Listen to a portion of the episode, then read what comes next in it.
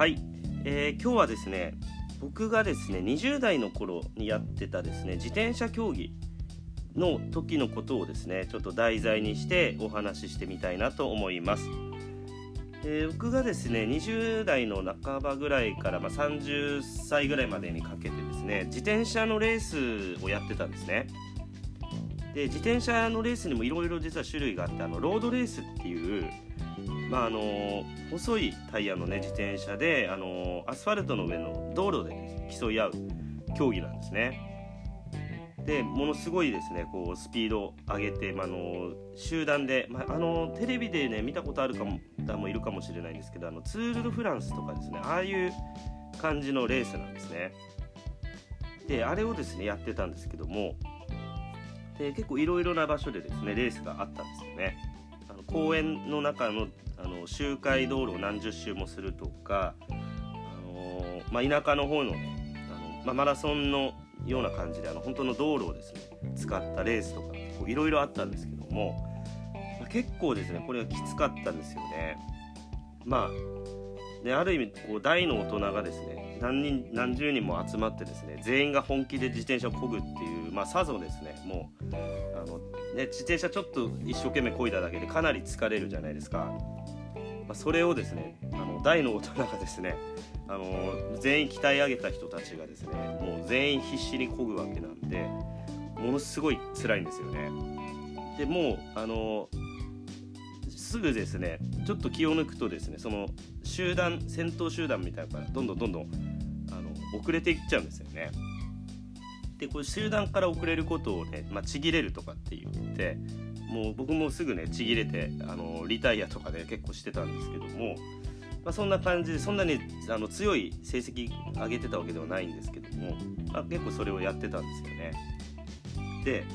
まあ、その時その時でですね成績っていろいろあったんですよね。あの完走できないこともあればまああの10位ぐらいでゴールしたりとかですねそういうちょっといろいろ幅はあったんですけども自分の中でですね一番成績が良かった時っていうのが実はですね、普通だったら自分の成績がいい時っていうのはその体の調子も良くてあの自転車使うんでね自転車のその機械の調子とかもあるんですね。まあ、それは両方ともですね最高の時っていうふうに思うと思うんですよね。でも実はこれが全く違っててですね一番僕が成績良かったのは自転車が壊れた時だったんですよね。で自転車が壊れたっていうの、まあ、走れなくなっちゃったらもちろんねダメなんですけども自転車にはあの切り替えがついててですねあの何段変速とかってあるんですけども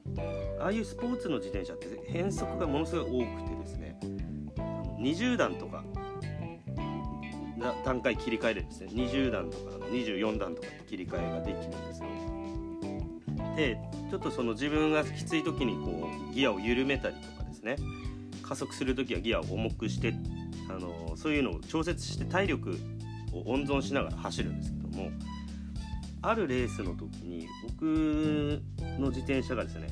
あの全く切り替えができなくなっちゃったんですね。あるギアにだけ入ってですねもうその場所から一切動かなくなっちゃったんですよね。でそこの場所だったら、まあ、まあなんとか自転車走れる状態ではあったんですけども、まあ、いつもはですねそういうギアを調整してねやってそれでもきついっていうのがあったのでもうこれは終わったなっていうふうに思ったんですよ。でもまあとりあえず試合には出ようっていうふうにねレースに出たんですよね。そしたらですねとりあえずも切り替えることができないのでそれでもうあの漕ぎまくるしかないっていう状態になったんですねそしたらですね意外とあのいつも集団から僕は遅れやすかったのが全然遅れずにでついていって最終的にはですね結構上位でですねあの表彰台ではなかったんですけど過去最高ぐらいの順位でゴールできたんですよねでこれの時にすごい思ったのがいつもそのですねギアが変えれることによって多分あの自分から緩めていたというか辛くなる前になんかこう自分から緩めてたんじゃないかっていうことなんですね。あとはですねそのどのどこに、ね、切り替えようかみたいなそういうことを考えることで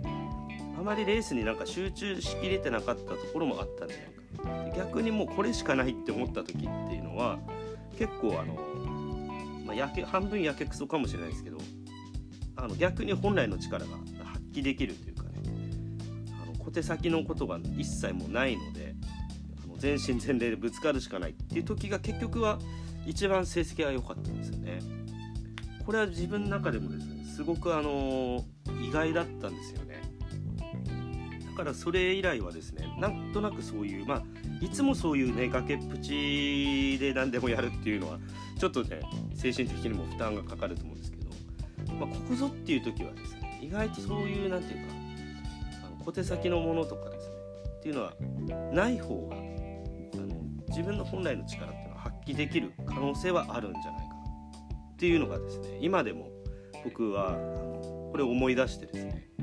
たまに自分にちょっと言い聞かせたりしてるんですね。まあ、ついつい何かにねこういいものがあるよっていうちょっとこうテクニックとか頼りたくなるんですけどもこれをですね僕は自分の経験からですねいつも思い出しているような感じなんですね。まあ、今日はですね自分のちょっと自転車レースやってた時のお話をさせていただきました、えー、最後まで聞いていただきましてありがとうございました。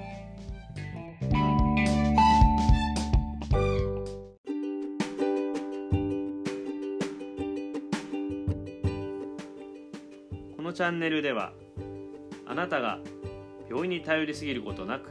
毎日を生き生きと健康的に過ごしていく上で役立つ情報を配信しています。